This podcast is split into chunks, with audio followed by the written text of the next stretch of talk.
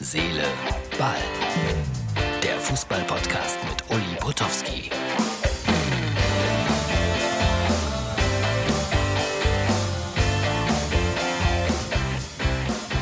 Herz, Seele, Ball, unsere Samstagsausgabe ohne Fußball-Bundesliga, dafür mit der Nationalmannschaft am Sonntagabend in Rumänien. Aber ich bin erstaunt, wie viele Leute freuen sich auf die Formel 1 Saison.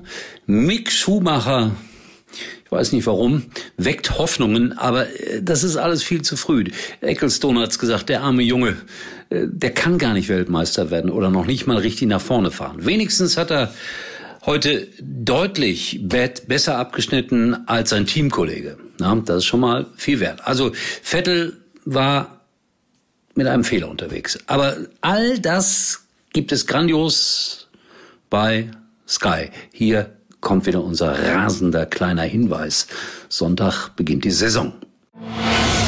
Die Formel 1 geht endlich los. Am 28. März. Mit mir, Mick Schumacher auf der Strecke, mit Sky daneben und mit euch vor dem Bildschirm. Es ist nur einmal live. Verpasst es nicht. Alle Rennen live. Exklusiv auf Sky. Ohne Werbebreaks. Für 17,50 im Monat. Jetzt einsteigen auf sky.de. So, Dankeschön für das Einblenden des kleinen, aber feinen Werbespots. Und ich habe mir aufgeschrieben, heute Morgen lese ich äh, Alonso, alles klar mit dem Vertrag. Ich dachte, jetzt ist er fest in Mönchengladbach. Was lese ich? Er hat bei Real Sociedad um ein weiteres Jahr verlängert. Also da haben wir doch in dieser Woche gemeldet, boah, toll, Xavier Alonso, der große Bayern-Star, ein, ein, ein ganz großer Stratege. Jetzt äh, spielt er ja, den Trainer bei Borussia Mönchengladbach. Nein, er bleibt erstmal noch ein Jahr bei den Männern von Real Sociedad. Und ich verstehe es auch ein bisschen, weil oh, da kann er sich noch so ein bisschen ausprobieren. Ist ja noch ein relativ junger Mann. Und äh, ja, und dann, wenn das Jahr vorbei ist, dann sehen wir mal weiter. Gestern geschaut, natürlich, Uli Hoeneß als RTL-Experte nach dem grandiosen 3 zu 0 über Island. Ich glaube, das war ein Fußballspiel mit dem Prädikat okay, nicht mehr, nicht weniger, war alles verdient, war alles in Ordnung, was die deutsche Mannschaft da geleistet hat gegen Island. Das dürfen wir nie vergessen. Vor 20 Jahren hätten wir eigentlich nur über die Höhe des Resultats diskutiert. Vor 18 Jahren haben wir allerdings über ein 0 zu 0 diskutiert. Ja, es gibt keine Kleinen mehr. Rudi Völler, damals mit Waldemar Hartmann, hat dem Waldemar einen wunderbaren Weißbiervertrag äh, eingebracht. Ich glaube, er kriegt heute noch ein Deputat von, von 100 Litern mindestens pro Monat von seinem Sponsor. Ja, wie hat's euch gefallen mit Uli Hoeneß? Es war so durchwachsen. Ne? Ich habe dann heute Morgen, das macht man ja dann schon mal aus Neugierde, überall nachgelesen, was so die Pressekollegen schreiben. Oh, zum Teil waren die, ja, sagen wir mal, ziemlich kritisch. Hm, was dann gesagt wurde, Attacke natürlich dann gegen die Nationalmannschaft. Irgendwo habe ich dann auch gelesen, was erlaubt sich Uli Hoeneß. Dann wurde natürlich nochmal angespielt auf die Geschichte in Katar. Human Rights hat sich die Nationalmannschaft äh, aufs Trikot gemalt. Oh, viele Diskussionen. Doppelmoral wird das genannt im Netz von vielen Leuten.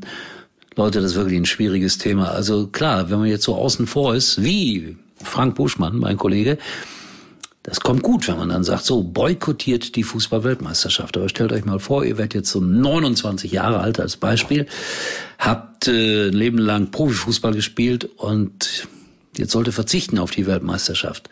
Ja, ich weiß, 6500 Tote auf den Baustellen sind 6500 Argumente dagegen. Äh, das ist eine so komplexe und schwierige Angelegenheit, das richtig zu entscheiden. Die Norweger hatten ja auch äh, teilweise angekündigt, sie würden die WM boykottieren. Aber jetzt höre ich Haaland zum Beispiel, der sagte, wir wollen eigentlich spielen, wir wollen Turniere gewinnen, ja, aber dann müssen sie, das ist das Mindeste, sehr intensiv immer wieder auf die Situation in Katar eingehen. Vorher, nachher, während der WM. Also es wird eine kritische Geschichte. Und dann äh, unterm Strich würde ich sagen, also weil auch mein Kollege Florian König natürlich daneben stand, einer der besten äh, seines Fachs, finde ich jedenfalls, hat auch ein bisschen Kritik abbekommen, aber unter dem Strich sage ich, die haben ein gutes Debüt äh, hingelegt, äh, vielleicht noch am Anfang ein bisschen farblos, aber bitte Leute, man hat immer dann Erwartungen, Uli Hoeneß ist da und dann muss der ganze Fernsehsender zusammenkrachen oder so. Äh, er war dann auch lieb zur Nationalmannschaft. Ja, warum auch nicht? Was, was gab's da groß zu kritisieren? Wir werden sehen, wie es am Sonntag ist nach dem Rumänien-Spiel. So, und dann habe ich heute Morgen der tägliche Schalke-Gag eine, eine einen Hinweis bekommen auf ein Lied von Udo Jürgens, äh, der ganz normale Wahnsinn. Ich habe das Lied irgendwo auf einer CD, wollte es eigentlich einspielen. Martin sagt, mach's besser nicht, wegen GEMA und wir werden verklagt und so. Naja, wollen wir ja nicht. Aber da singt Udo Jürgens so in der zweiten oder dritten Zeile und auf Schalke wird gezankt. Ich fand das großartig. Das hat er schon vor 12, 13, 14 Jahren aufgenommen. Und was sagt uns das?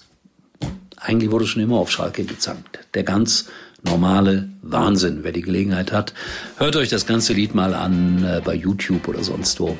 Ein starker Song von Udo Jürgens. So, äh, seid so lieb. Wir freuen uns darüber, bei Facebook oder Instagram einen Gruß zu hinterlassen.